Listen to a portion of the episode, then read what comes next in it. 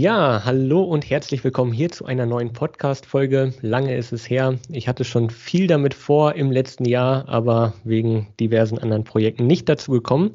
Und jetzt soll es ein neues Konzept geben. Und zwar möchte ich hier nicht alleine ständig irgendwelche Informationen breitreten und dich langweilen. Da habe ich auch Feedback bekommen, dass das nicht so gut läuft. Deswegen möchte ich jetzt verschiedene Gäste einladen. Und den Anfang macht heute der Kai Burkhardt. Einen wunderschönen guten Tag. Vielleicht stellst du dich einfach mal kurz vor, wer du bist, was du so im Alltag machst. Und dann sprechen wir heute nämlich über die Community und den Gira X1 und vielleicht ein bisschen Ökosystem und so weiter. Dazu aber gleich mehr. Ja, Matthias, vielen Dank für die Einladung. Äh, wie du angekündigt hast, mein Name ist Kai Burkhardt. Ich bin im wirklichen Leben im IT-Bereich tätig, habe eine kleine Firma, die sich mit äh, der Entwicklung von Software beschäftigt insbesondere in letzter Zeit auch im Bereich des Smart Homes und bin in dem Kontext auch Betreiber der von dir eben schon angesprochenen Community zum Gira X1, S1 und zum Home Server. Sau cool. Ja, du hast damit ja auch anscheinend schon ziemlich viel Staub aufgewirbelt, sage ich mal, weil neulich warst du live bei Gira auf dem Instagram-Kanal und hast da auch sehr viele Kontakte mittlerweile geknüpft. Vielleicht erzählst du einfach mal, wie du überhaupt in diese Position, sage ich mal, gekommen bist, jetzt da so viel zu bewegen und was vielleicht die Beweggründe waren, ja, eine Community auf Facebook zu gründen zum Thema? Was hat dir gefehlt oder wo hat das Ganze angefangen, die Reise? Ja, wie bei den meisten Lösungen stand am Anfang das Problem und ähm, ich selbst bin vor kurzem in ein Smart Home gezogen und habe ähm, mich mit diversen Visualisierungen und Servern beschäftigt und bin in, in dritter Instanz zum Gira X1 gekommen und bei dem ist es jetzt auch geblieben und hatte dazu am Anfang ganz viele Fragen, wie setze ich dies um? Ich habe die Ansätze für die Logik am Anfang gar nicht richtig gefunden und habe aber mehr und mehr festgestellt, dass es eben mehr wie mich gibt, die halt viele Fragen dazu haben, aber sehr wenige, die dazu Antworten bieten. Und hatte mich dann irgendwann entschieden zu sagen, okay, ähm, je mehr ich mich reingelesen habe und je mehr ich darüber gelernt habe, vielleicht kann ich ja wenigstens derjenige sein, der anderen weiterhilft. Und habe mir so jetzt ein Wissen aufgebaut, mit denen ich versuche, anderen zu helfen und eben die Community, die sich halt auch gegenseitig hilft. Ich war relativ überrascht, dass ähm, bereits nach wenigen Wochen Gira mich kontaktiert hatte, ähm, die selbst auf die Gruppe aufmerksam geworden waren, die dann auch selbst in der Gruppe schon mit ähm, drin waren und eben dann gesagt haben, die Gruppe ist was, was ihnen total gefehlt hat und was sie gerne zukünftig auch mehr nutzen möchten, um eben direktes Kundenfeedback zu erhalten. Ja, spannend, weil eigentlich hat Gira doch auch ihre eigene Plattform mit der Community. Ich bin da zum Beispiel aber gar nicht angemeldet. Vielleicht kannst du mal sagen, warum sind die Inhalte dort nicht? Wieso hast du dich dort nicht beteiligt? Es gibt ja, glaube ich, community.gira.com oder de oder so. Wo liegen die Unterschiede und warum hast du dich dazu entschieden, noch eine eigene Facebook-Gruppe zu gründen?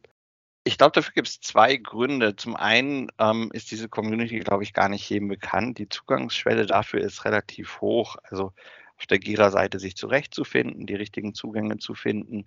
Ähm, das ist schon eine Hürde.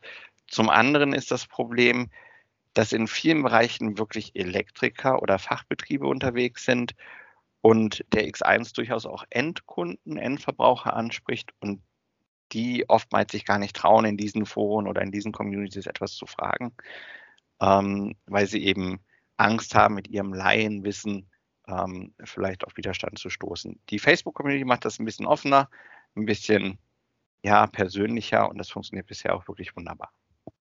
Ja, merkt man ja auch an den Mitgliederzahlen. Ich weiß gar nicht, wann die Community gegründet wurde von dir oder die Gruppe vielmehr. Das war ja irgendwann Ende 2021, glaube ich. Und vielleicht, ich weiß gar nicht, wie viele Mitglieder die jetzt hat, aber etliche tausend schon mittlerweile. Also ist ja ordentlich gewachsen. Genau, wir sind im dritten Monat. Wir haben jetzt knappe zweieinhalbtausend Mitglieder, Tendenz steigend. Ja, das ist schon stark. Und ähm, ich gucke da ja auch regelmäßig rein. Ich wurde auch ähm, auf die Gruppe aufmerksam gemacht.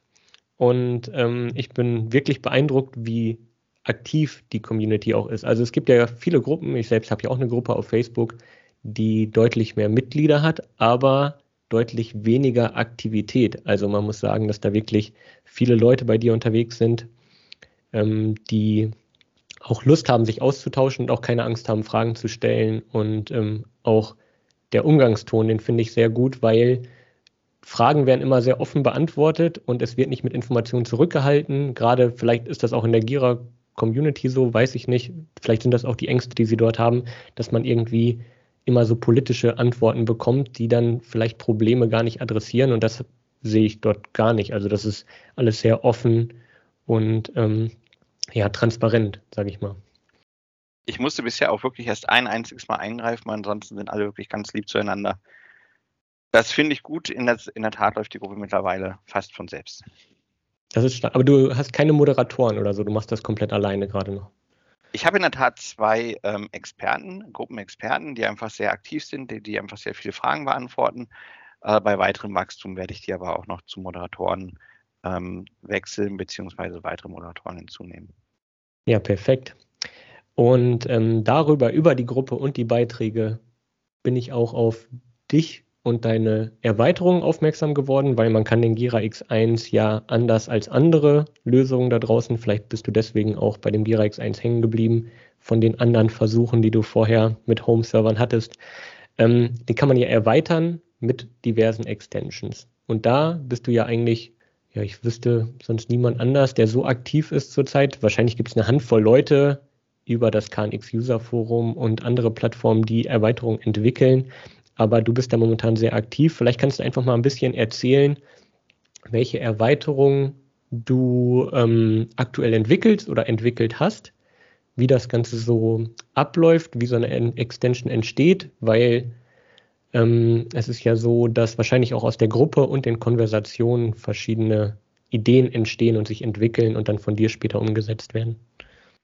Genau, also was mich am X1 besonders angesprochen hat, ist die Einfachheit der Entwicklung. Ich sag mal, auch andere Server bieten ja meistens die Möglichkeit der Erweiterung. Beim X1 basiert das Ganze auf C-Sharp.net. Ähm, das ist eine Sprache, in der ich mich recht wohlfühle. Meine Firma entwickelt sowieso maßgeblich eigentlich in Microsoft-Technologie. Die Ideen kamen in allererster Linie natürlich von mir selbst, weil ich selbst in einem Haus lebe und sage, es gibt Funktionen, die mir einfach fehlen. Ähm, vielleicht ein Server, den ich vorher im Einsatz hatte, der momentan immer noch parallel läuft, äh, ist Home Assistant. Und ähm, die Möglichkeiten da, was die Logik und die Visualisierung angeht, sind natürlich ungleich höher als beim X1. Der X1 hat allerdings eine wesentlich einfache Oberfläche und kommt einfach bei der Familie auch viel besser an. Also bei äh, Frau und Kind und wird da besser verstanden. Und ähm, so habe ich am Anfang angefangen, Funktionen, die mir hierzu gefehlt haben, ähm, zu ergänzen. Ähm, das hat angefangen mit einfachen Textvergleicherfunktionen, ähm, einfachen Berechnungen, die mir als Logik sonst einfach zu kompliziert waren. Also wo ich vorher vielleicht 20 Bausteine gebraucht habe, auf einen kompakten Baustein mhm. zu reduzieren. Und ähm, je besser ich das Gerät verstanden habe, analysiert habe, wurden es halt dann komplexere Lösungen, die dann auch aus der Community sich ergeben haben. Sowas wie Anwesenheitsfeststellung zu Hause, ähm, Ruf auf äh, Telefonen zu Hause, ähm, das Auslesen von Internetkalendern. Ja, und jetzt, ähm, ich sag mal, als größte Lösung momentan der ähm, Cloud-Service, der eben den X1 die große Welt der Datenaufzeichnung ermöglicht. Ja, das fehlt wirklich noch. Das hatte ich ja auch in meinem YouTube-Video dazu auch schon gesagt. Da bin ich eigentlich fest davon ausgegangen, dass so ein Produkt das eigentlich hat. Also da gucke ich eigentlich gar nicht in die Beschreibung und lese mir irgendwelche Produktdetails durch, weil ich eigentlich davon ausgehe, dass so eine Protokollierung existiert. Ähm, das heißt, der SD-Kartenslot, der dort verbaut ist, hat gerade gar keine Funktion. Das ist aber, glaube ich, schon von Anfang an so. Ich weiß nicht, ob der irgendwann mal für Backups gedacht war oder sonst irgendwas, warum der überhaupt da drin ist. Aber da kann man nichts drauf schreiben. Und da hast du jetzt quasi dir gedacht, ich lagere die Daten einfach extern aus, biete dafür einen Baustein an oder eine Erweiterung, dass man die Daten gegen einen Cloud-Service schreibt und dann kann man die wieder ähm, über ja, Webseiten, über Widgets, Funktionen heißt das ja beim Gira X1, dann wieder auf die Visualisierung bringen. Stimmt? Oder habe ich was vergessen? Nee, genau. Also ähm, mir ging es übrigens ähnlich wie dir. Wenn man sich das Produktbild anguckt und sieht, da ist ein SD-Kartenslot, dann geht man im ersten Moment davon aus, dass man auch Daten speichern kann. Ähm, die, Überraschung teilen wir. Ähm, in der Tat haben wir jetzt eine einfache Lösung umgesetzt, die ähm, eigentlich nur drei Schritte braucht. Erstens Registrierung beim Cloud-Service. Das muss natürlich in einer gewissen Form geschützt sein, die Daten. Zweitens einen Logikbaustein, den wir bereitstellen, in, die, in ein Logikblatt reinziehen, damit die Daten vom X1 übertragen werden. Das ist quasi die Konnektivität. Und drittens dann in der App ähm, einen URL-Aufruf ähm, machen, um das in der Visualisierung auch wieder anzuzeigen. Und dann hat man in der Tat die Möglichkeit, Temperaturwertverläufe, Energieverbrauch oder ähnliche Daten aufzuzeichnen und jederzeit auch wieder abzurufen. Ja, und das hast du auf jeden Fall cooler umgesetzt, als ich das am Anfang gedacht hätte, weil ich hätte jetzt gedacht, du legst quasi für jeden Graphen, den du sehen möchtest, einen eigenen, eine eigene Funktion an. Aber du hast ja quasi, da gibt es auch ein YouTube-Video zu, für alle, die das interessiert, kann ich auch gerne einmal in die Beschreibung packen, die URL dahin, dann kann man sich das einmal anschauen. Aber ähm, du hast ja quasi die Oberfläche vom X1 nochmal in HTML und CSS nachgebaut, dass man den Wechsel gegen deinen Cloud-Dienst optisch zumindest gar nicht merkt. Das heißt, man braucht nur einen Link anlegen, hat dort alle seine Graphen und kann dann weiter eintauchen und dort navigieren, anstatt einfach nur den ähm, ja, einen Graphen zu sehen, quasi für die Temperatur XY oder so. Das finde ich wirklich stark gemacht. Ähm, hast du da irgendwie eine Vorlage gehabt oder hast du das alles selber komplett konzipiert, also auch entwickelt äh, mit HTML, CSS und so weiter nebenbei noch? Das ist wirklich alles selbst entwickelt, also HTML, CSS, JavaScript, stammt alles aus unserer Feder. Ähm, einzig äh, die Charts, äh, da gibt es einfach leistungsstarke Bibliotheken im Internet und das ist äh, eine kommerzielle Lizenz, die wir da gekauft haben, mit der wir diese Visualisierung machen. Ähm, die hat einfach Möglichkeiten, die wir selbst nicht in sinnvoll wirtschaftlichen Mitteln umsetzen könnten. Ja, jetzt sprichst du schon das nächste Thema an. Jetzt gibt es so Cloud-Infrastruktur, wo die Daten ja landen, plus deine Entwicklungszeit, plus ähm, Support in der Community. Das gibt es ja alles nicht zum Nulltarif. Also du zahlst ja aktuell wahrscheinlich drauf, wenn ich das äh, richtig überschlage. Das heißt, der Dienst ist aktuell noch kostenlos. Ähm, wie sind da generell deine Pläne, wo das mal hingehen soll? Möchtest du da schon drüber sprechen oder ist das alles noch ein bisschen zu früh? Ähm, da kann ich drüber sprechen, weil ich davon ausgehe, dass wir im März jetzt die Beta-Phase beenden werden. Ähm, wenn man so eine Entwicklung macht, dann braucht man einen doch großen Testzeitraum und auch eine gewisse Masse an Test-Usern. Von daher waren wir momentan in der Beta-Phase und haben natürlich Nutzern ähm, ermöglicht, das zu nutzen, kostenlos zu nutzen und uns Feedback zu geben. Ähm, es ist angedacht, das zu wandeln in einen normalen kommerziellen Dienst, der aber ähm, man nennt das ja so schön Freemium bleiben wird. Das heißt, ähm, bis zu einer gewissen Menge an Datenpunkten kann dieser Dienst kostenlos genutzt werden.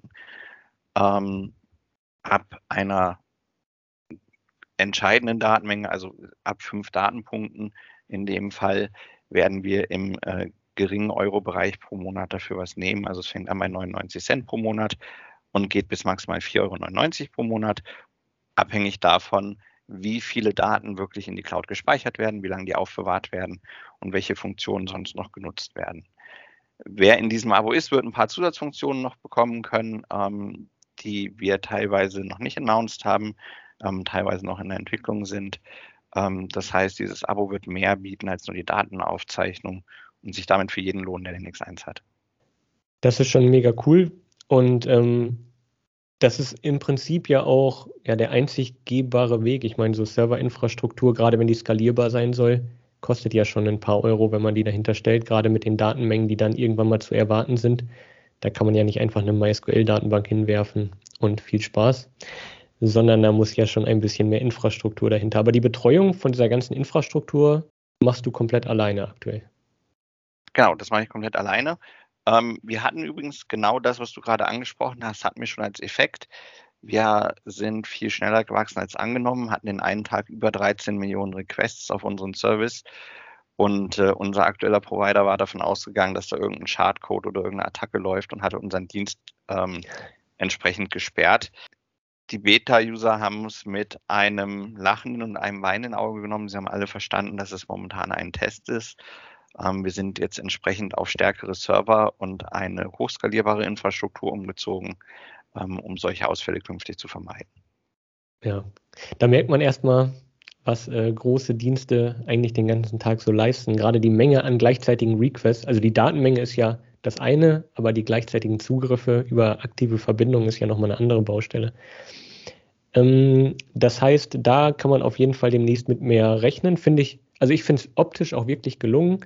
Ich möchte sowieso noch mal ein YouTube-Video dazu machen. Vielleicht, oder hatten wir ja schon besprochen, nehme ich die Änderung oder die Vorstellung vielmehr von dem Dienst, wenn er denn dann auf stabilen Beinen steht und final in Anführungszeichen ist, nehme ich dann da auch gerne mal mit rein, um das zu zeigen. Und ansonsten, wie gesagt, YouTube-Video unten, da gerne nochmal reinklicken auf deinem YouTube-Kanal. Da hast du das auch schon mal erklärt.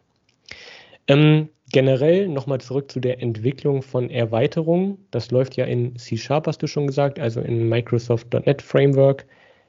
Würdest du sagen, das ist die richtige Entscheidung seitens Gira auf C-Sharp zu setzen, auf einer Linux-Umgebung, die ja dann mit Mono wiederum interpretiert werden muss unter Linux? Und äh, warum, also du freust dich wahrscheinlich, weil du eh Microsoft entwickelst, aber ähm, generell ist das natürlich nicht die erste Wahl. Warum denkst du, hat Gira C-Sharp gewählt für die Plattform? Warum die das gewählt haben, das wage ich nicht zu beantworten. Ich selbst empfinde es als angenehm. C-Sharp ist eine weit verbreitete Sprache, zu der man viele Hilfen findet, äh, die auch viele beherrschen heutzutage. Und ähm, es ist halt auch eine recht einfache Sprache, die einem vieles abnimmt. Es ist was anderes als ähm, die Sprachen, die sonst zugänglich verbreitet sind für die, für die Hausautomatisierung. Es ist nicht problemfrei. Da hast du sicherlich recht. Ähm, man merkt es momentan an dem Problem mit dem HTTPS-Zugriff. Diese Implementierung Unix mit Mono-Framework und dann C-Sharp ist problembehaftet und äh, macht sicherlich Gira auch den einen oder anderen Kopfschmerz. Dennoch halte ich es für die richtige Sprache. Ja, also meine Vermutung war ja, dass die die Sprache gewählt haben, weil die ETS, soweit ich weiß, auch im .NET Framework programmiert wurde. Und wenn man da Erweiterungen programmiert, dann ähm, muss man das, glaube ich, auch in .NET machen oder in C-Sharp oder in VB.NET oder was auch immer. Bin ich mir nicht sicher, habe ich mich noch nicht eingelesen, aber ich könnte mir vorstellen, dass das der Grund war, um die Hürde, dann auch noch Erweiterungen für den X1 zu schreiben, möglichst gering zu halten und das KNX-Universum, sage ich mal, in der gleichen Sprache zu halten. Das ist denkbar. Ähm, wenn es den Ansatz hatte, dass es möglichst leicht sein soll und möglichst viele Erweiterungen bieten soll, dann wundert allerdings umso mehr, dass eben diese aktive Entwicklung von neuen Logiken nicht stärker von Gira gefördert wird. Ähm, da hatte ich in den letzten Tagen auch ein paar Gespräche mit Gira, wie man denn ermöglichen kann, dass dieses Ökosystem um den X1, also Logikbausteine, ähm, die eventuell auch zertifiziert sind, wie man fördern kann, dass es eben mehr wächst. Und ähm, da ist die Sprache sicherlich eine Wahl, aber die Möglichkeit der Verbreitung des Deployments von Bausteinen der andere Punkt, um den man sich kümmern muss. Ja, ich bin nämlich auch gerade heute, nehme ich gerade ein YouTube-Video auf und haben wir eben darüber gesprochen, schon bevor wir den Podcast gestartet haben. Ähm, ich bin über den Gira App Shop, heißt das ja, gestolpert, wollte mich dort registrieren oder habe mich dort registriert und ähm, wollte dann eine kostenlose Extension dort bestellen. Und dann ging es nicht weiter wegen einer Gira-Kundennummer, die mir fehlt, also wieder eine weitere Hürde. Und im Prinzip ist es ja genau das, was du gerade ansprichst. Es gibt momentan noch keinen klaren Weg oder kein Repository oder eine Liste von allen Extensions, die es da draußen so gibt. Das heißt, du hast deine Extensions auch nicht in dem Gira App Shop, richtig? Ich habe sie momentan nicht in den App Shop. Ich würde sie gerne in den App Shop stellen, wenn ich denn die äh, Möglichkeit finde, sie dort hochzuladen. Ähm, wobei momentan die Einschränkung seitens Gira, dass sich dort nur Unternehmen registrieren dürfen, schon für mich ein Problem wäre, weil ich auch sehr viel direkt mit Endanwendern äh, eben zu tun habe.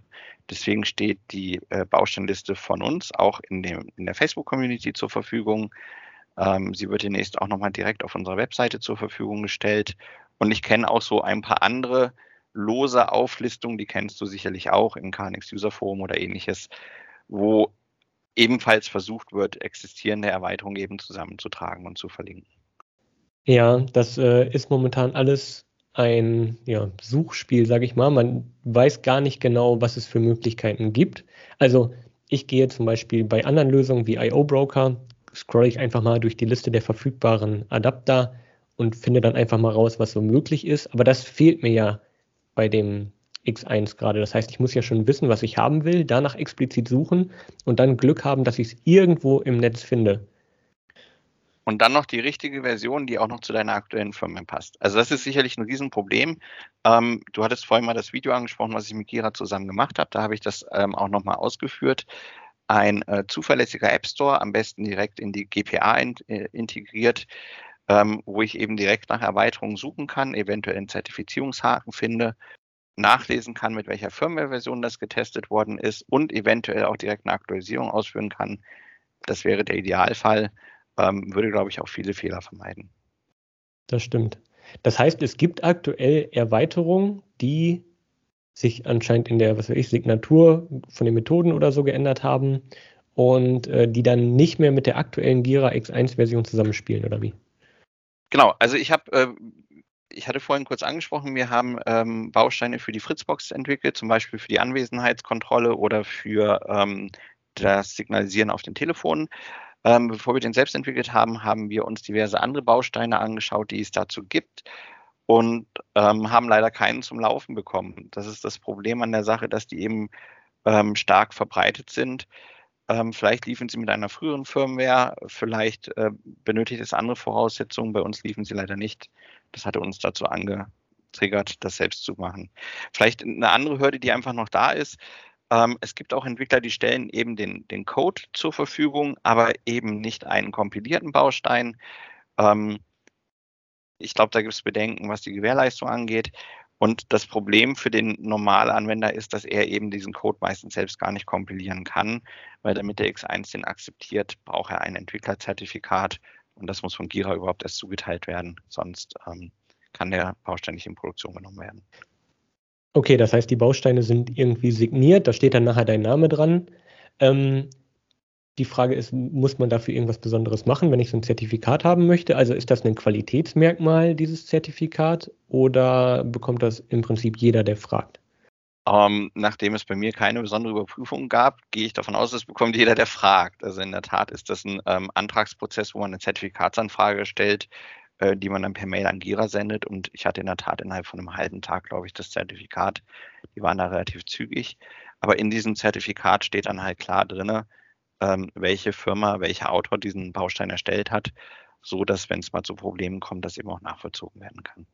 Das ist dann ja auch eigentlich der nächste Punkt. Im Endeffekt nutzen ja viele den Gira X1 auch im ja, professionellen Umfeld, in Kundenprojekten und so weiter, weil er zuverlässig ist. Also man richtet den ein, der funktioniert und man kann sich darauf verlassen, dass die Logiken funktionieren und nicht irgendein Update ständig erforderlich ist und man da Wartungsverträge schließen muss und da alle zwei Monate hinfährt, so ungefähr. Wie siehst du das jetzt, wenn da weitere, äh, weitere Erweiterungen dazukommen und immer mehr installiert wird? Dadurch ist es ja im Prinzip für Gira unmöglich, Support zu bieten für das, was nachher dort installiert ist. Nun ja, ich sag mal, äh, die Smartphone-Welt hat uns gezeigt, dass sowas durchaus möglich ist. Da gibt es ja App Stores, wo viele Apps zur Verfügung gestellt werden, die eigentlich auch zuverlässig funktionieren ähm, und auch nach Updates äh, weiter genutzt werden können und die definitiv zu einem professionellen Einsatz auch kommen.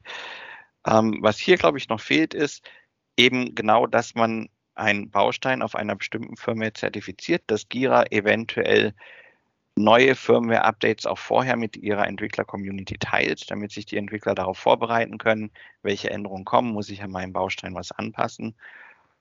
Und ähm, du hast eben Qualitätsmerkmale angesprochen. Naja, man müsste eben unterscheiden, sind es zertifizierte Bausteine oder nicht.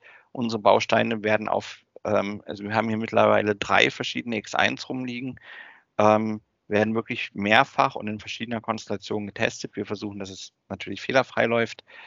Ähm, andere mögen natürlich nicht so intensiv getestet sein. Das heißt, eine Zertifizierungsstelle, die das unter Laborbedingungen überprüft, ob dieser Baustein macht, was er soll und nicht zu Seiteneffekten führt, wäre natürlich ideal. Ja, das wäre schön. Nur von Seiten von Gira natürlich auch schwierig zu bezahlen, wenn man da dann drei Leute einstellt, die den ganzen Tag nichts anderes machen als Community oder externe Erweiterungen zu testen in teilweise ja komplizierten Szenarien, wie in deinem Fall jetzt mit dem Cloud-Service dahinter.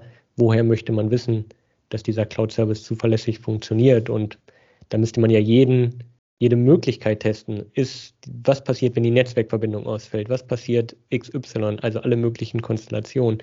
Ich weiß ja nicht, hat man irgendwelche Einschränkungen, wenn man sowas, eine Erweiterung baut, oder kannst du im Prinzip jede Bibliothek damit reinpacken und da auch einen eigenen Webserver drauf hosten oder so, wenn du Lust hast. Die Frage kannst du selbst beantworten, weil wir beide haben ja dazu schon gesprochen, aber ähm, in der Tat lässt der X1 relativ viel zu. Ähm, es war auch möglich, schon mal einen eigenen Webserver auf dem X1 zu hosten. Äh, die, je mehr man vom Standard abweicht, umso größer ist natürlich die Gefahr, dass es mit dem nächsten Update nicht mehr funktioniert oder dass es störanfällig ist. Und es ist für das Szenario eines professionellen Einsatzes eben keine gute Lösung. Wir hatten uns ja im Vorfeld mal drüber unterhalten. Ich meine, äh, es wird ja auch nicht als äh, Freizeitaktivität oder als, als Spiel eingesetzt, sondern für die Steuerung des eigenen Hauses oder des, des Kundenprojekts. Und da muss man sich darauf verlassen können, dass das Ding funktioniert. Ähm, Experimente sind da schwer, auch wenn sie interessant sind. Ähm, das heißt, ähm, ein eigener Webserver ist möglich, eigene Bibliotheken draufladen ist möglich. Von Gira ist das zumindest laut Dokumentation offiziell aber nicht unterstützt, sondern da sind einfache Bausteine momentan die einzig zugelassenen Lösungen. Ähm, das Ganze wird ja auch dann mit Mono unter Linux interpretiert. Weißt du, ob Mono grundsätzlich alle Bibliotheken unterstützt? Also auch was irgendwie mit Netzwerk-Sockets, keine Ahnung, zu tun hat. Machen die das mit oder gibt es da auch Einschränkungen seitens des Frameworks dann wieder? Ähm, es wird viel unterstützt, aber nicht alles. Ähm, Microsoft bietet ja das sogenannte .NET Core Framework und alles, was in Core enthalten ist, wird normalerweise auch von Mono unterstützt. Okay. Also im Prinzip hat man ja wirklich alle Möglichkeiten, was auf der einen Seite ein Vorteil ist, auf der anderen Seite aber auch ein Nachteil, weil niemand wirklich überblickt, was dort in der Extension passiert. Und ähm, du müsstest ja theoretisch auch den Code offenlegen, um das Ganze überprüfen zu lassen. Ähm, entwickelst du denn auf GitHub oder wo liegen deine Daten? Kommt man an die Repositories dran? Stellst du das unter einer öffentlichen Lizenz der Allgemeinheit zur Verfügung oder ist das ähm, alles Closed Source quasi? Äh, momentan ist es ausschließlich Closed Source, ähm, aber äh, da haben wir Änderungen geplant. Es liegt so ein bisschen daran, ähm, dass wir selbst ganz am Anfang bei den ersten Bausteinen noch am Experimentieren waren, wie das beste Entwicklungsschema für diesen Server aussieht. Ähm, die Bausteine, die dauerhaft kostenfrei bleiben, werden wir auf GitHub zur Verfügung stellen, sodass jeder sehen kann, wie funktioniert das ganze Thema. Ähm, die Bausteine, die mit unseren Cloud-Services kommunizieren, die bleiben natürlich closed source, weil ähm, da geht es natürlich auch darum, wie funktioniert die Authentifizierung, was äh, tut der Service im Hintergrund. Ähm, das heißt, die werden wir nicht öffentlich zur Verfügung stellen. Logisch, klar. Aber weißt du, ob es schon ähm, GitHub-Projekte oder so gibt, wo man sich das einfach mal anschauen kann, wie so eine Entwicklung stattfindet? Oder ich habe mir da einige angeschaut, da gibt es einiges, ähm, einige, die das auch öffentlich zur Verfügung gestellt haben. Teilweise werden die noch gepflegt, teilweise ähm, ist die Pflege da leider aufgegeben worden. Ähm, da kann man sich das anschauen. Gira tut allerdings selbst einen ähm, SDK zur Verfügung stellen, in dem Beispielprojekte enthalten sind, die direkt kompiliert werden können und die auch relativ praxisnah sind.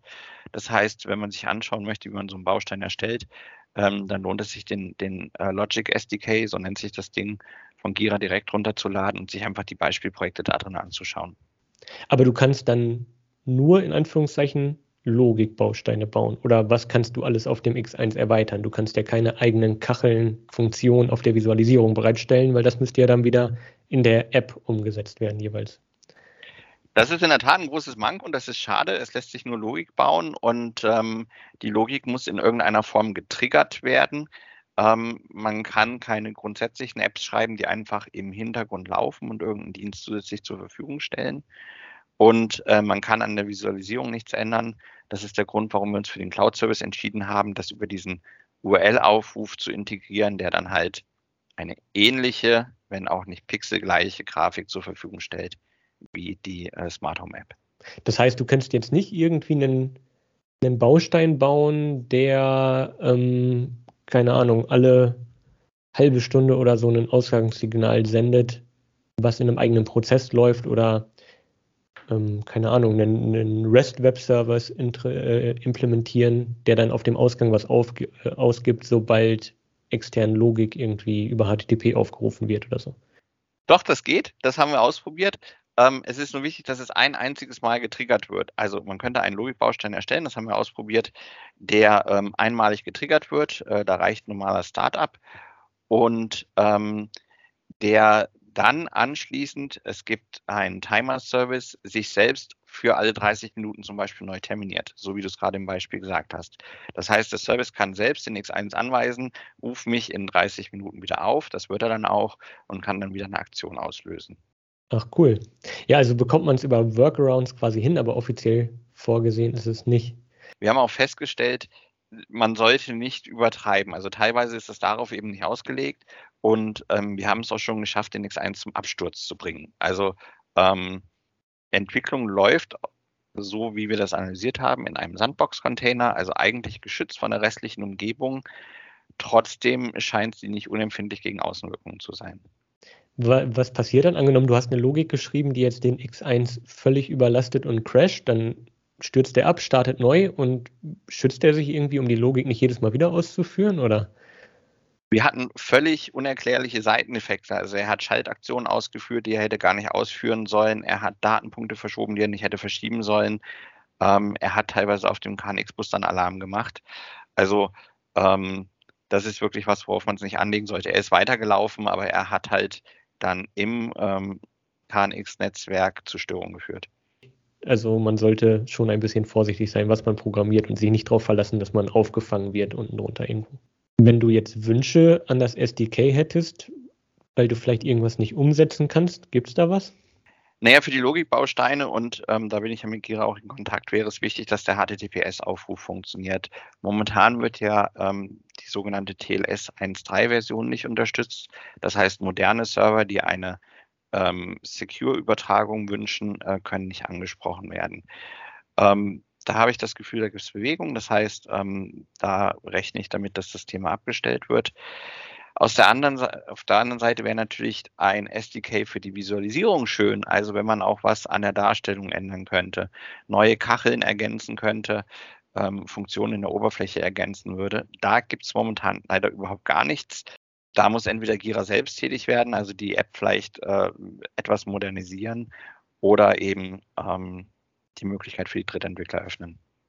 Äh, jetzt hast du gesagt, Gera muss selbst tätig werden. Wie würdest du das einschätzen, wie das Produkt in den letzten Jahren behandelt wurde? Bist du damit zufrieden? Oder würdest du eher sagen, das wurde ein bisschen liegen gelassen oder Potenziale nicht ausgeschöpft? Oder gut, das kann man wahrscheinlich immer sagen. Aber äh, wie würdest du sagen, geht Gira mit der Weiterentwicklung um? Ist das ein stetiger Prozess? Ich bin ja noch komplett neu in dem Thema jetzt. Naja, viel älter bin ich in dem Thema ja jetzt auch nicht. Also ich muss sagen, ich habe mich jetzt mit dem X1 ein gutes Jahr ungefähr beschäftigt. Ungefähr so lange ging unser Projekt hier, äh, vielleicht etwas länger. Ähm, ich bin überrascht, muss ich wirklich sagen. Ich hab, musste erst mal nachlesen, wie alt der X1 schon ist. Er ist jetzt knappe sieben Jahre alt.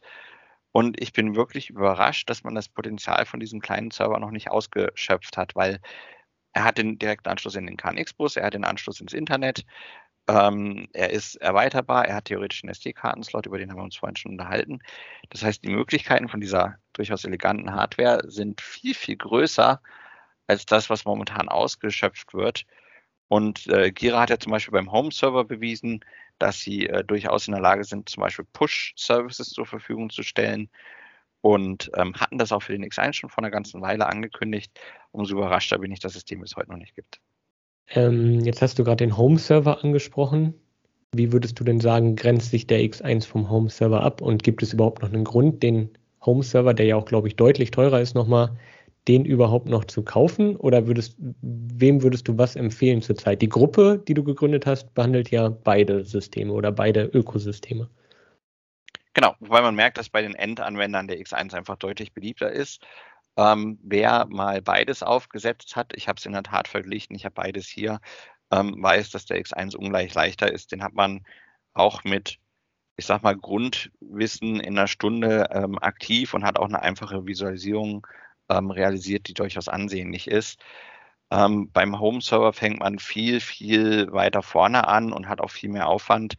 Ähm, da habe ich in der Tat fast einen halben Tag benötigt, um irgendwie mal eine einfache Schaltfläche zu realisieren. Er hat halt mehr Möglichkeiten, ne? also die verbaute Hardware und ähm, die, ähm, das Ökosystem, was dazu existiert, ist einfach größer. Ähm, wenn man sich in den App-Shop umschaut, du hast ja selbst dich dazu angemeldet, dann sieht man, für den X1 gibt es im App-Shop irgendwie 31 Erweiterungen. Ich glaube, für den Home-Server nagel mich nicht drauf fest, 1800 Erweiterungen oder sowas. Also die, die, äh, die entwickelten Bausteine sind da einfach viel umfangreicher. Wen empfehle ich was? Also für jeden, für den X1 reicht, würde ich den immer empfehlen, weil ich glaube, dass der in nächster Zeit durchaus nochmal einen Boom erleben wird, ähm, was die Entwicklung angeht und dass die fehlenden Funktionen Stück für Stück ergänzt werden oder eben durch Drittanbieter ergänzt werden. Der Home-Server ist definitiv was für jemanden, der sagt, ich brauche jetzt sofort eine Lösung, die eben auch Daten aufzeichnet, Diagramme aufzeichnet, ähm, vielleicht komplexe Integrationen vornimmt, die es für den X1 nicht gibt. Oder eben für größere Projekte, die den X1 einfach übersteigen. Aber soweit ich weiß, ist der Home Server 4 ist ja das letzte Modell, immer noch deutlich älter als der X1, oder? Also den gibt es ja noch länger, meine ich. Das äh, ist so. Ähm, man sieht es auch, wenn man sich den Home Server mal ein bisschen genauer anschaut. Äh, man hat hinten noch äh, serielle Anschlüsse, PS2-Anschlüsse. Man merkt es auch so ein bisschen im Setup-Prozess, der in die Jahre gekommen ist. Ähm, da werden ähm, über serielle Gateways bis hin zu ISDN-Schnittstellen noch viele Sachen abgefragt, die einfach nicht mehr State of the Art sind. Aber er ist halt immer noch im, ähm, in der Entwicklung. Was eigentlich schon ja nur dafür spricht, dass der Gira X1 eine Kaufempfehlung ist, weil man sieht, dass Gira die Produkte nicht so liegen lässt, sondern eigentlich ja ewig unterstützt, wenn das jetzt bald zehn Jahre sind. Ich weiß nicht, wie sich die Produktbezeichnung zusammensetzt, warum der X1 heißt, aber wäre es mal Zeit für einen X2 oder so? Oder wie siehst du die Hardware? Das ist ja nun auch ein bisschen antiquiert, sage ich mal teilweise. Das sind ja schon auch zehn Jahre alte Komponenten bald drin verbaut und den verkauft man dann heute immer noch für fast 800 Euro inklusive Mehrwertsteuer, was ja schon sportlich ist für das, was man da geboten bekommt. Also ich weiß nicht, wie der Name zusammenkommt. Äh, das kann ich dir nicht beantworten. Von daher weiß ich auch nicht, ob es irgendwann einen X2 gibt. Ich weiß nicht, wem es noch so geht. Ich hatte den X1 auch schon mal offen und habe mir die Hardware auch schon mal angeschaut. Was so eine Preiseinschätzung angeht, darf man nie unterschätzen. Auch ein äh, Smartphone hat bei weitem nicht die Herstellungskosten, wie sie zum Schluss verkauft werden. Ähm, da gehören eine Menge Zertifizierungsprozesse zu so einem Produkt dazu und da gehört ja auch eine Entwicklung und Supporteinheit dazu. Also ähm, wenn äh, Rückfragen von Kunden sind, müssen die bearbeitet werden. Also ich glaube, man darf so einen Preis nicht mal nur auf das, das Stück Produktion dieser Hardware zurückführen. Auch wenn die alt ist, sehe ich da schon durchaus noch Luft nach oben. Also hier sind viele Möglichkeiten schon verbaut die, glaube ich, für die meisten Anwender ausreichen würden. Ich kann nur nochmal diesen SD-Kartenslot ähm, benennen, der ja intern definitiv verbunden ist. Wenn man sich das Unix-Filesystem anguckt, ähm, durchaus auch, ähm, also ist, das Ding ist existent. Es ist halt momentan von den Logikbausteinen nicht zugreifbar. Und ich glaube, wenn man die Sachen öffnen würde, dann würde das auch wieder eine Zeit lang reichen. Ich bin übrigens nicht nur, weil wir das selbst anbieten, durchaus der Meinung, dass Cloud-Services heute eher üblich und eher in der Gesellschaft angekommen sind. Ähm, ich glaube, jeder von uns hat Mail und Office und ähnliche Sachen über eine Cloud. Und ähm, das könnte für mich ein logischer Link sein, zu sagen, man hat einen X1, der eine gewisse lokale Power hat, das lokale Netzwerk ähm, im Betrieb zu halten, Logiken auszuführen und eine Cloud, die die komplexeren Themen umsetzt. Das wäre für mich eine konsequente Lösung, sage ich mal, in 2022. Na, im Prinzip geht es ja nur um Zuverlässigkeit und Ausfallsicherheit, was die Logiken angeht. Und wenn die lokal laufen, dann reicht die Rechenpower von dem X1 wahrscheinlich tausendfach für das bisschen, was er dann zu tun bekommt, wenn man ihn nicht überfrachtet mit 150 Extensions. Aber ähm, die Frage ist ja, möchte man seine Daten dann in die Cloud packen und wozu, wenn sie lokal auftreten? Ich finde das äh, den Schritt sinnvoll, in dem Szenario, was wir gerade haben. Aber ich würde mich trotzdem freuen, wenn es die Möglichkeit gäbe, das lokal aufzuzeichnen und würde das wahrscheinlich auch präferieren. Ich weiß nicht, ähm, wie viele, wo man die Grenze zieht. Natürlich nutzt jeder Cloud-Dienste. Jeder hat einen Spotify, einen Netflix, einen Cloud Drive für irgendwelche Daten, verschickt über etliche Messenger und so weiter irgendwelche Infos. Die Frage ist ja, wie weit treibt man das? Und ich finde, das Szenario, was du jetzt aufbaust mit dem Cloud-Dienst, das finde ich sehr gut. Die Frage ist, nimmt man das als Ansporn oder als Ziel, noch viel mehr demnächst in die Cloud zu heben? Naja, also wenn wir uns jetzt andere Hersteller angucken, ich nehme jetzt mal Microsoft her, dann bieten die ja auch eine lokale und eine Cloud-Version an. Das machen sie für die meisten Produkte und es ist immer so, dass die lokale Version eben Basisfunktionalitäten bietet und ich bin bei dir, eine einfache Datenaufzeichnung und eine einfache Visualisierung sollte auch lokal zur Verfügung stehen. Ähm, und die Cloud ist meistens für diejenigen, die eben mehr Funktionen haben möchten, Funktionen, die sich eben als Rechenleistung für ein Privathaus zum Beispiel überhaupt nicht lohnen würden. Und ähm, wenn ich jetzt an ähm, Energiepolitik heutzutage denke und an den X1, der vielleicht auch Daten meiner Heizung aufzeichnet, äh, meines Gasverbrauchs, ähm, Wasserverbrauch, Stromverbrauch, das habe ich alles durchaus über den X1 laufen, ähm, dann könnte es ja eine Möglichkeit in Zukunft sein, dass man KI ähm, und äh, intelligente Algorithmen, die einfach Rechenleistung brauchen, nutzt, um zu sagen, wie kannst du deinen Energieverbrauch besser optimieren zu Hause. Und ähm, da bin ich schon der Meinung, dass so etwas zu implementieren für einen Privatanwender, so dass es zu Hause läuft, Kanonen auf Spatzen ist. Also die Rechenleistung könntest du dir nie in einem Privathaus stellen, wäre auch unnötig, sondern das sind Sachen, wo man wirklich in der Cloud profitieren kann. Das stimmt. Ja, gerade wenn man so Themen nimmt wie ähm, voraussichtlicher PV-Ertrag über den nächsten Zeitraum, Tag, Woche, wie auch immer, dann freut man sich ja, dass du dann die Daten hast aus der von allen möglichen Systemen, wenn man so weit dann mal gehen möchte und nicht irgendwie lokal, wie du schon sagst, irgendwelche Wetterdaten zieht und wo sich welche Wolke vielleicht hinschiebt. Das ist ja unmöglich zu leisten und wäre ja außerdem auch wieder ein Cloud-Dienst, weil denn du wirst dir ja keinen Wetterdienst zu Hause aufbauen, der irgendwelche Satellitenbilder auswertet. Genau. Und ähm, wir nutzen unseren Cloud-Service momentan stark getrennt. Also jeder ähm, Kunde läuft in einer eigenen Instanz. Das heißt, die Daten werden auch momentan überhaupt nicht ausgewertet. Das sind natürlich vertrauliche Daten. Aber ähm, man könnte sich ja in Zukunft durchaus vorstellen, das könnte eine Perspektive sein, dass man den Kunden fragt, ob er damit einverstanden ist, dass diese Daten anonym dem Lernen des Systems dienen. Und jetzt muss man sich vorstellen, 1000, 10.000 Häuser äh, funken ihre Erfahrungen in das System. Bei folgenden Außenwettertemperaturen und folgender Heizung ist folgende ähm, Konfiguration die ideale. Das wäre sicherlich ein enormer Vorteil gegenüber heute. Ich habe meine Heizung hier noch selbst und manuell ausgetunt. Ähm, und das ist Aufwand, den man sich künftig einfach sparen kann. Ja, den ja auch nicht jeder leisten kann. Ich meine, die wenigsten Leute werden sich so intensiv mit ihrer Heizung und ihrem System beschäftigen, dass man da so tief einsteigt und die Parameter alle kennt und versteht und was man überhaupt machen kann. Ähm, wie siehst du denn generell die Zielgruppe aktuell von den Erweiterungen für den X1? Hast du schon den Eindruck, dass Systemintegratoren zum Beispiel, die Kundenprojekte umsetzen, dass die auch losgehen und Erweiterungen suchen und die dann dazu installieren und die Möglichkeiten auch dem Kunden aufzeigen? Oder glaubst du, da laufen eigentlich zu 99 Prozent so ungefähr Basiskonfigurationen? Mit einer Prozentzahl täte ich mir schwer. Also in der Community sind auch viele äh, Elektrofachbetriebe, äh, Systemintegratoren, die mich auch ansprechen, meistens per, per Privatnachricht natürlich und sagen, Mensch, ich würde den Baustein gerne auch beim Kundenprojekt einsetzen.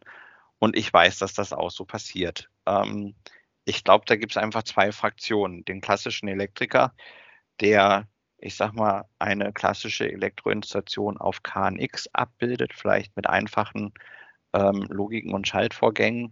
Und dann gibt es vielleicht den, der Richtung Smart Home wirklich geht. Und ein Smart Home ist für mich eben die Stufe über, ich habe vorprogrammierte Schaltvorgänge, sondern wirklich, ich habe intelligente Schaltvorgänge. Und ähm, die suchen schon nach diesen Erweiterungen. Wie stelle ich fest, ob mein Kunde zu Hause ist? Wie stelle ich fest, ob die Heizung gerade zu viel oder zu wenig verbraucht? Also da gibt es schon ähm, Fragen, die wir da beantworten und ähm, wirklich beliebt und äh, auch bei mehreren Kunden installiert, das weiß ich zufällig, ähm, ist der Internetkalender, also der Baustein, mit dem man Internetkalender auslesen kann, weil viele vom Haus eben, ich zähle mich da selbst dazu, gerne eine Erinnerung haben möchten, wenn der Müll rauszubringen ist.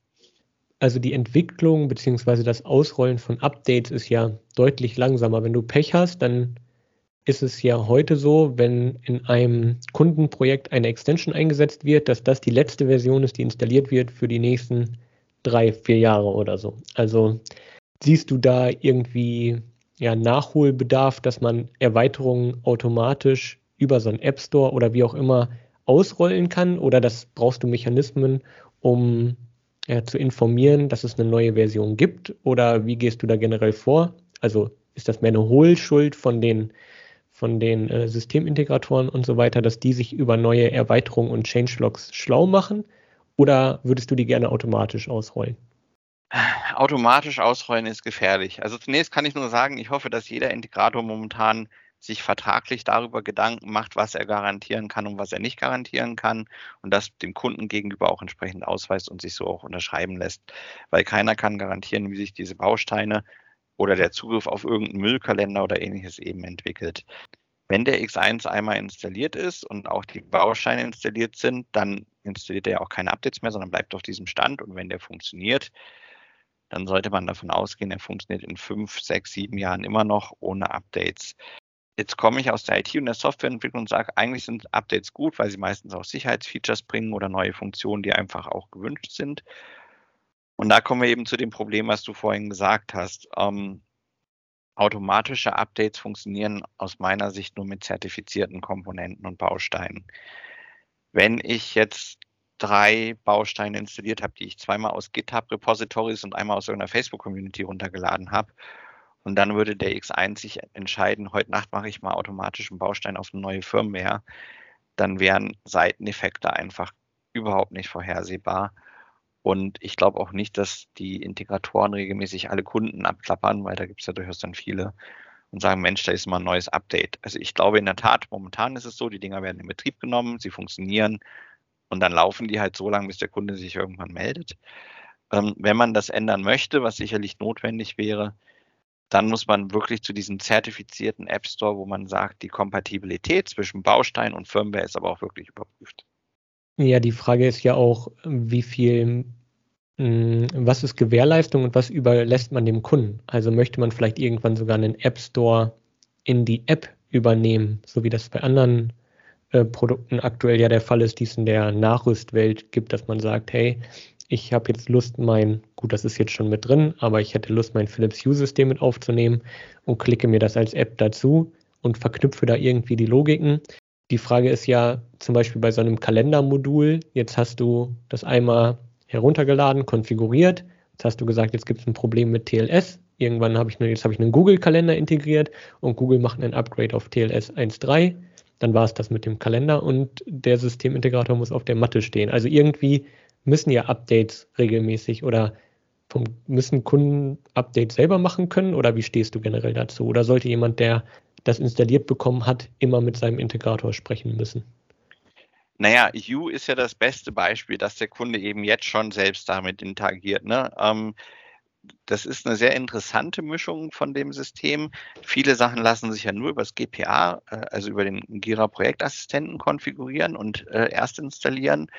Ähm, U bildet da eine interessante Ausnahme, weil wenn ich über eine entsprechende Berechtigung verfüge, kann ich die Weiterkonfiguration auch direkt über die ähm, App abschließen, die eben der Kunde nutzt und da auch Konfiguration ändern, also eine neue Bridge verknüpfen ähm, neue Lichter verknüpfen und ähnliches.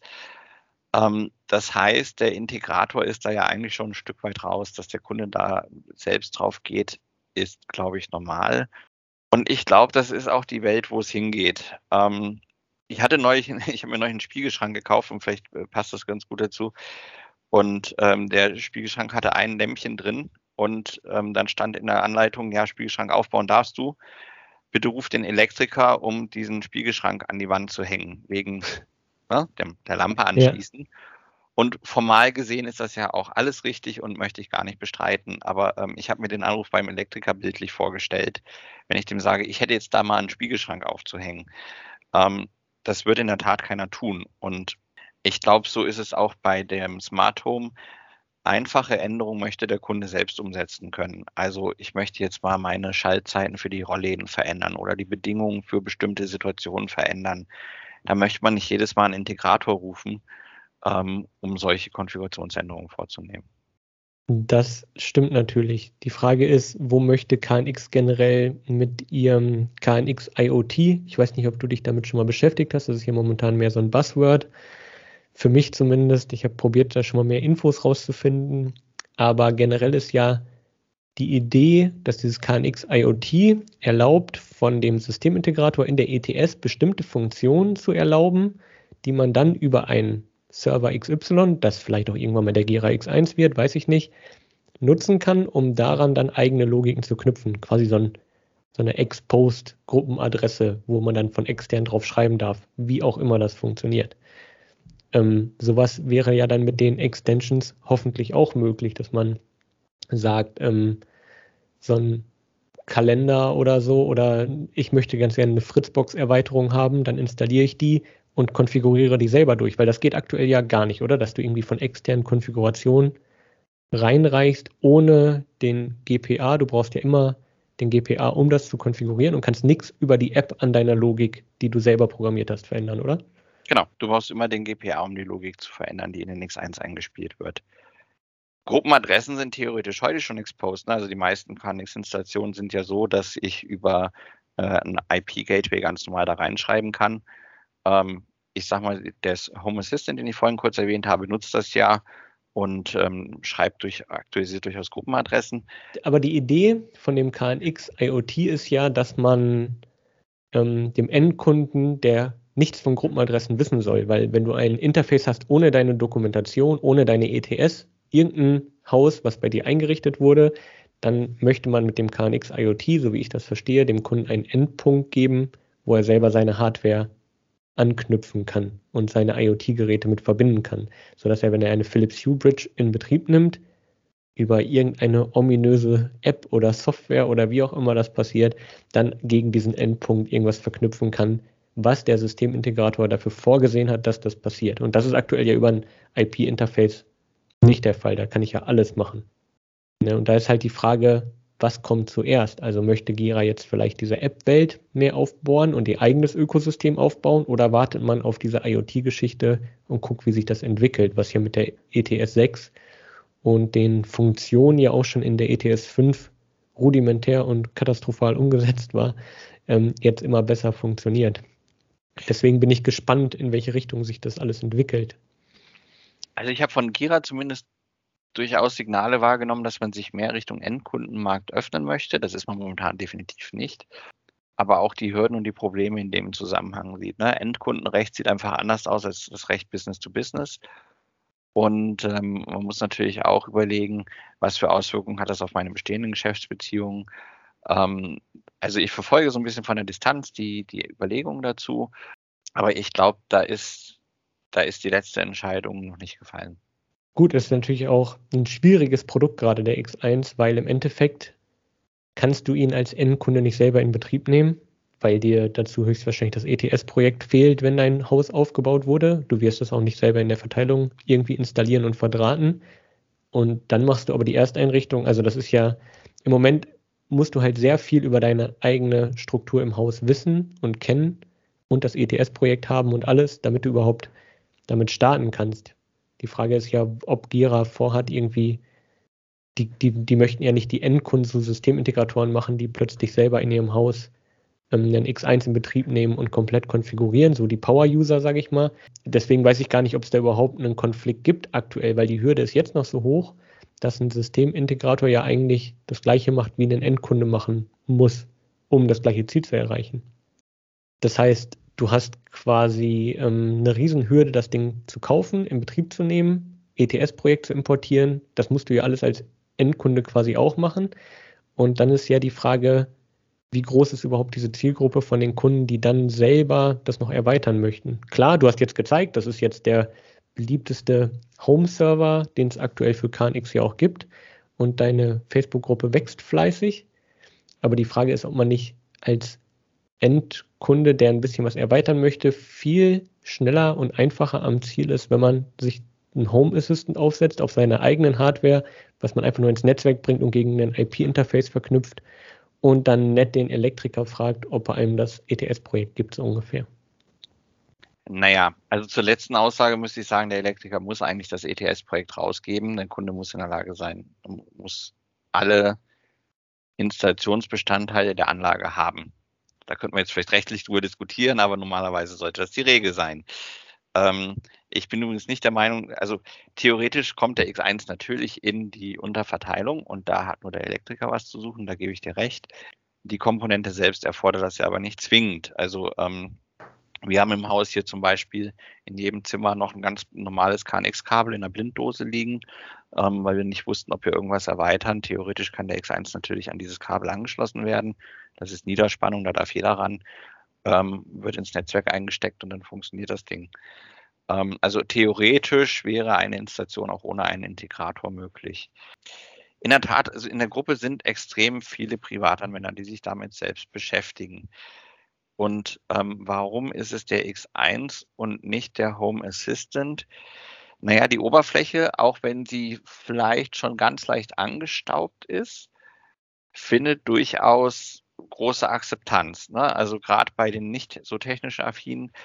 Und die ist halt sehr schnell und einfach aufgesetzt. Ich selbst habe den Home Assistant aufgesetzt das ist einfach schon nochmal eine andere Liga. Du musst dir viel mehr Gedanken machen, du musst die ganzen äh, Gruppenadressen in, in den Home Assistant, in die Konfiguration eintragen, du musst die Oberfläche gestalten und wenn die wirklich ansehnlich aussehen soll, also ich rede nicht davon, schnell einen Knopf da zu haben, das geht super schnell, aber wenn die wirklich ansehnlich aussehen soll, dann geht da schon ein bisschen Arbeit in, in Styles, ähm, Home Assistant programmiert mit YAML, also äh, in diesen YAML-Code etc. rein.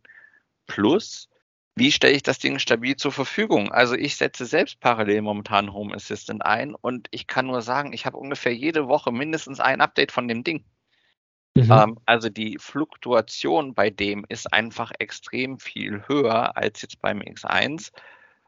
Ist das jetzt gut oder ist das jetzt schlecht? Das kann man, da könnte man jetzt drüber streiten, aber die ich bin mir nicht sicher, dass man dieselbe Stabilität eben mit Home Assistant erreichen kann. Also ich für meine Zwecke muss sagen, ich habe sie nicht erreicht. Ich habe Home Assistant auf meinem NAS laufen, also nicht mal auf dem Raspberry Pi, sondern wirklich auf dem NAS. Und ähm, trotzdem bin ich nicht in der Stabilität, die der X1 hat. Ja, das denke ich auch, zumal man, ähm, wir haben eben über die Hardware gesprochen, jetzt kann man zwar darüber sprechen, dass die vielleicht nicht mehr up-to-date ist, und so weiter. Aber im Endeffekt muss man sich um den Punkt schon mal keine Gedanken machen und man hat Hardware, die auf jeden Fall funktioniert. Während die Facebook-Gruppen um den IO-Broker zum Beispiel, bei Home Assistant wird das nicht anders sein, da sprechen die Hälfte der Kommentare erstmal nur darüber, was soll ich für Hardware nehmen, was haben die für Anforderungen, SD-Karte versus äh, USB-Stick versus SSD und hin und her. Also man kümmert sich viel mehr um das Ökosystem als nachher um die Logik, die erstmal da drauf kommt. Und das ist vielleicht dann äh, die Flexibilität hinten raus hat, die ein X1 nicht bietet, das ist dann ja erstmal zweitrangig, weil wenn du schon sagst, ja, dafür weiß ich aber, dass ein X1, wenn ich den heute zusammenklicke, in zwei Jahren noch genau das gleiche tut und genauso funktioniert wie heute, dazwischen ist vielleicht ein Home Assistant oder ein IO-Broker, musstest du schon 20 Mal anfassen oder aktualisieren, um ein Feature nachgereicht zu bekommen. Und das ist dann, glaube ich, ja ein Entweder-Oder. Man muss sich halt eine Pro-Kontra-Liste machen. Will ich alle Flexibilität der Welt haben oder möchte ich Stabilität und dafür bin ich ein bisschen eingeschränkt, was ich auf meiner Visu machen kann und in der App. Ich weiß nicht, ob du das anders siehst. Du nickst gerade. Natürlich ist man ein bisschen eingeschränkt, ne? Das ist immer, das ist das Hin und Her, aber äh, äh also vielleicht nochmal äh, kurz vorab, der X1 hat auch einen enormen Vorteil in seiner Hardware. Er hat selbst einen KNX äh, äh, äh, Twisted Pair Anschluss. Ne? Also der hängt direkt im KNX Bus mit drin und ähm, funktioniert auch, wenn deine ähm, IP-Infrastruktur zu Hause außer Betrieb ist, was beim Home Assistant anders aussieht. Der muss über ein IP-Gateway mit KNX kommunizieren. Also das ist für mich schon mal ein ganz enormer Vorteil. Stromverbrauch ist auch ein Punkt. Ich meine, das Ding braucht, keine Ahnung, drei Watt oder so. Und man muss natürlich sagen, die Hardware ist halt für diesen Anwendungszweck optimiert. Also Software und Hardware von dem X1 sind aufeinander getuned. Ähm, Home Assistant und Raspberry Pi zum Beispiel, das ist halt füreinander, also Home Assistant läuft auf dem Raspberry Pi und der Raspberry Pi kann Home Assistant hosten, aber es ist nicht direkt füreinander gebaut. Und äh, man sieht das ja schon beim Apple iPhone zum Beispiel. Hardware und Betriebssystem sind ideal aufeinander ausgelegt. Da kommt noch ein guter App Store dazu. Und das ist halt durchaus ein Erfolgskonzept. Ne? Und ich glaube, dasselbe findet hier Anwendung. Wenn man sich ein Android-Handy kauft, dann kann man viel mehr machen. Ne? Dann kann man im Betriebssystem rumschalten und kann sagen, ich möchte auch nicht zertifizierte Apps zulassen und dies und das. Ähm, ich kann es nur ähm, von den eigenen Verwandtenkreis sagen. Das führt aber auch regelmäßig dazu, dass das Ding dann halt nicht mehr funktioniert irgendwann. Ne? Dann sind halt mhm. Erweiterungen installiert, die dann irgendwie das Betriebssystem Störungen oder Mailware enthalten oder ähnliches. Und dann gehen halt mit dem Browser 17 andere Fenster auf, die da nicht hingehören. Also ich würde den X1 vom, von Bauweise und Tuning ähm, so ein bisschen mit dem iPhone vergleichen. Was momentan halt noch fehlt, ist der App Store. Das stimmt. Ja, insgesamt, je länger ich mich damit beschäftige, desto ja, mehr freue ich mich eigentlich auf das, was noch kommt, weil der aktuelle Status stört mich eigentlich gerade, was den App Store angeht, Zertifizierung und so. Aber das stört mich nicht, weil es aktuell schlecht ist, sondern weil es nicht da ist, wo es sein könnte. Also es ist, wie du schon sagst, verschenktes Potenzial.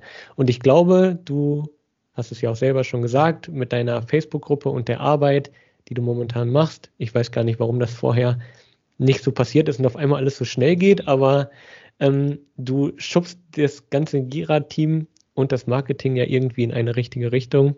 Dafür bin ich dir auf jeden Fall sehr dankbar. Auch weil du momentan ja irgendwie gefühlt zumindest im Alleingang eine ganze Palette an Erweiterungen entwickelst, wo andere Systeme natürlich viel weiter sind in der Masse, aber du schließt gerade sehr viele Lücken. Das heißt, äh, immer mehr Informationen, was ich vorher über einen IO-Broker Home Assistant machen muss, kann ich jetzt direkt nativ im X1 machen. Und dadurch ähm, wird in vielen Projekten, glaube ich, so ein System immer obsoleter, je mehr du dafür tust. Ich weiß nicht, wo du die Zeit dafür hernimmst oder äh, was du noch alles vorhast. Ähm, momentan gibt es ja schon wirklich viele Extensions. Aber dafür auf jeden Fall vielen, vielen Dank für die Arbeit an der Stelle. Und ich glaube, du machst einen sehr wichtigen Beitrag gerade für die Gira-Community, sage ich mal.